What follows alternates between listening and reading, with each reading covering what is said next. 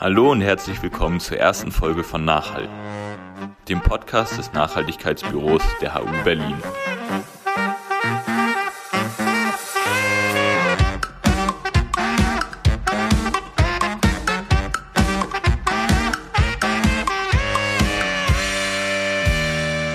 Hallo, ich bin Gero. Hey, ich bin Jana. Und ich bin Charlene. Und wir sind alle Teil des Nachhaltigkeitsbüros an der Humboldt-Universität hier in Berlin. Und ja, das Nachhaltigkeitsbüro ist eine studentische Initiative und ja, unsere Zusammensetzung ist ziemlich bunt, also alle möglichen Studiengänge. Ähm, und ja, unser gemeinsames Ziel ist, die Uni ein bisschen nachhaltiger zu gestalten. Genau, jetzt fragt ihr euch vielleicht, was diese Nachhaltigkeit eigentlich ist. Und vor vier Jahren haben wir im Nachhaltigkeitsbüro mal ein bisschen festgelegt, dass wir darunter so einen leeren Begriff verstehen oder den Begriff als komplex bezeichnen, ähm, was eben ermöglicht, dass alle Disziplinen zusammen denken und gemeinsam den Begriff verwenden können. Ist natürlich auch ein bisschen problematisch, wenn man den einfach als leeren Begriff bezeichnet, Nachhaltigkeit, weil es vielleicht auch Menschen davon abhält, sich eben zu engagieren und ihre Rolle in diesem, äh, zum Beispiel im Klimawandel halt einzunehmen und auch wahrzunehmen. Denn jeder von uns hat ja so eine gesamtgesellschaftliche Verantwortung auch und auch eine Macht, was zu verändern. Und deswegen verstehe ich unter Nachhaltigkeit zum Beispiel nicht nur Umwelt- und Klimaschutz, sondern auch sozialer Wandel, das soziale Gerechtigkeit, Fairness und ein Systemwandel an sich. Ja, gerade weil wir momentan im Anthropozän leben, ähm, also quasi dem Menschenzeitalter, in dem wir überall unsere Finger im Spiel haben, ist es einfach wichtig, dass jeder einzelne Mensch sich seiner individuellen Verantwortung der Welt und anderen Menschen gegenüber bewusst ist. Denn ja, es ist ja eigentlich jedem bewusst, wenn das weitergeht, so wie es momentan ist, dann erleben wir in 20 Jahren Katastrophen, nicht nur im Umweltsinn, sondern auch sozial oder gesellschaftlich, wie man das beispielsweise an der Spaltung der Gesellschaft sieht. Ja, man liest es ja immer wieder, egal wer wann was erforscht, es kommt irgendwie immer wieder das Gleiche raus es muss etwas verändert werden, beziehungsweise wir müssen etwas ändern. Voll. Und genau deswegen gibt es ja auch das Nachhaltigkeitsbüro. Denn wir Studierende können natürlich auch unseren Teil beitragen, um was zu ändern. Und wir haben da so ein Konzept sogar geschrieben. Und wir fokussieren uns ein bisschen mit unserem Engagement auf die Uni und wollen da eben die Transformation beginnen. Aber natürlich geht unser Engagement auch darüber hinaus. Ähm, wir stützen uns so ein bisschen auf vier Bereiche, und zwar Betrieb, Lehre, Forschung und Kommunikation.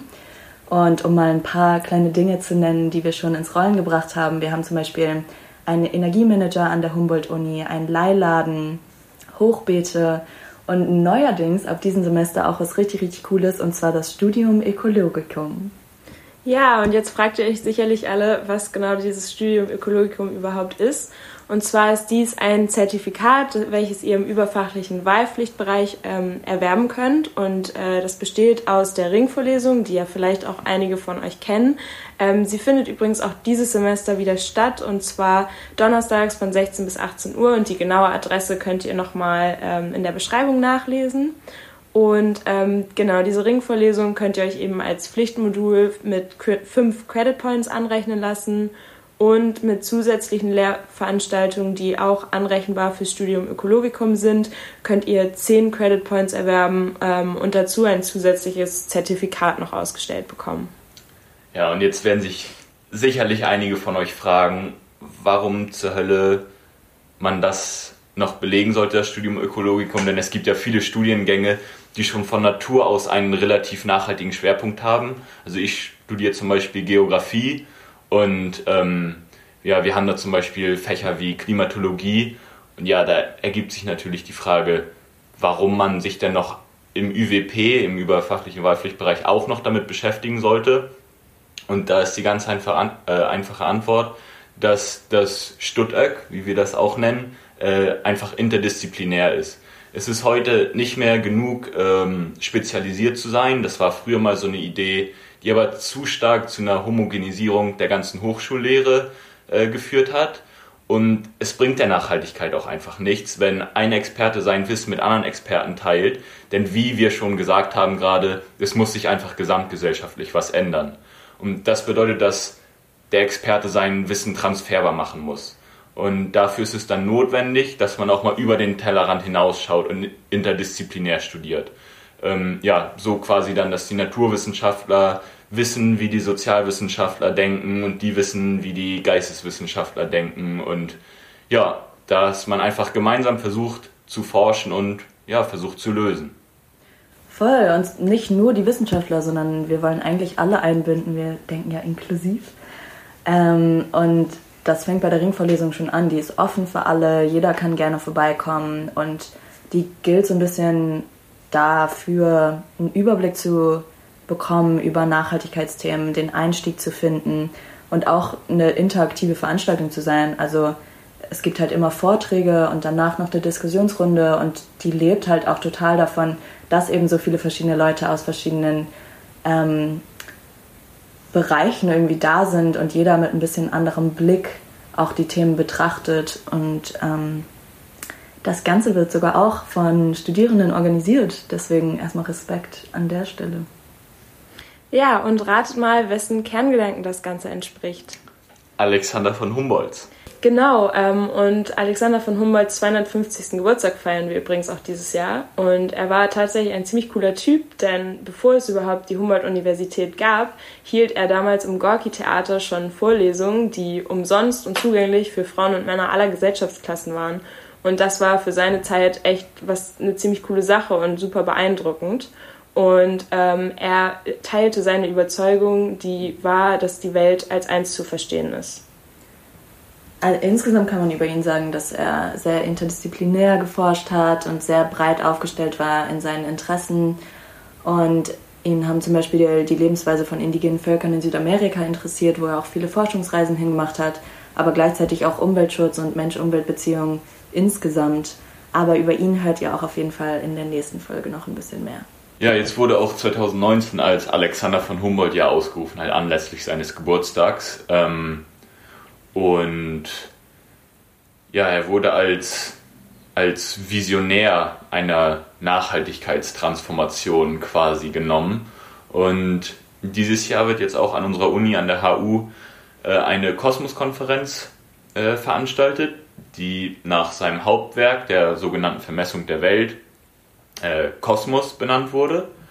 Und an diesem Werk hat Alexander von Humboldt damals mit vielen, vielen unterschiedlichen Wissenschaftlern interdisziplinär mal wieder ähm, zusammengearbeitet und alle möglichen ja, Fachbereiche in diesem einen Buch zusammengebracht. Genau, und die Konferenz, die äh, Ende August stattfinden wird, ist äh, international, interdisziplinär und eine öffentliche Konferenz. Also quasi das Kosmosbuch nur in live. Ähm, es wird mittels der 17 Sustainable Development Goals thematisch debattiert, einfach weil das gerade so gut in den aktuellen politisch-gesellschaftlichen Rahmen reinpasst. Und ähm, teilnehmen werden Wissenschaftler aus aller Welt, also aus allen Disziplinen. Ähm, zum Beispiel sind Wissenschaftler Popstars wie Rockström oder Politiker wie Bundespräsident Steinmeier oder Özdemir von den Grünen dabei. Warum erzählen wir euch das überhaupt alles? Weil wir euch einen Einblick geben wollen, auf was ihr euch hier einlasst. Und zwar, was auf euch zukommt, wenn ihr weiter unserem Podcast zuhört, worüber wir uns natürlich sehr freuen. Und zwar werden wir in den nächsten Monaten die Cosmos Lectures, die Ringvorlesungen aufnehmen, aber auch zum Beispiel Panel-Diskussionen und die Eröffnung des Studiums Ökologikums ähm, und vieles mehr. Wer weiß, was wir uns alles noch so überlegen. Und ihr könnt natürlich auch selber mitgestalten und uns Kommentare hinterlassen oder Nachrichten schreiben, was ihr euch so wünscht. Ja, also wir wollen euch, wie schon gerade angesprochen, einfach mal ein bisschen teilhaben lassen an den ganzen Nachhaltigkeitsdebatten, die von ziemlich coolen und interessanten Personen geführt werden jetzt. Ähm, und ja, einfach auch aufzeigen, wie einfach und leicht ist es sich mit dem Klimawandel und der ganzen Nachhaltigkeitstransformation auseinanderzusetzen. Und dass es auch einfach Spaß macht. Voll. Wir veranstalten nämlich zum Beispiel noch echt spaßige andere Dinge. Und zwar zum Beispiel, um nur eine Sache zu nennen, eine Party im Mensch Meier diesen Oktober bei dem wir auch mal das Nachtleben ein bisschen hinterfragen und gucken, ob wir das ein bisschen nachhaltiger machen können. Zum Beispiel ähm, die Stromversorgung durch Tanzen auf Lichtpads, bevorzugte Gästeliste, wenn man sich irgendwo sozial engagiert hat. All sowas sind Ideen, mit denen wir spielen und ähm, da könnt ihr natürlich auch gerne dabei sein. Ja, in diesem Sinne äh, herzlich willkommen bei unserem Podcast. Und ähm, ja, wir freuen uns sehr, wenn ihr auch uns weiterhin mitverfolgt und äh, dabei bleibt nach dieser ersten Folge. Und ja, schickt uns auch immer gerne Fragen und Anregungen äh, an die E-Mail-Adresse nachhaltigkeitsbüro.hu-berlin.de. Und ihr findet uns natürlich aber auch bei Facebook und Twitter. Und wenn ihr Bock habt, könnt ihr auch gerne einfach montags mal in der Friedrichstraße 191 um 18 Uhr bei unserem Plenum vorbeischauen. Genau, im vierten Obergeschoss ist das und ja, das war dann schon mal die erste Folge. ja, bis dahin. Ja, vielen Dank fürs Zuhören. Ciao. Tschüss.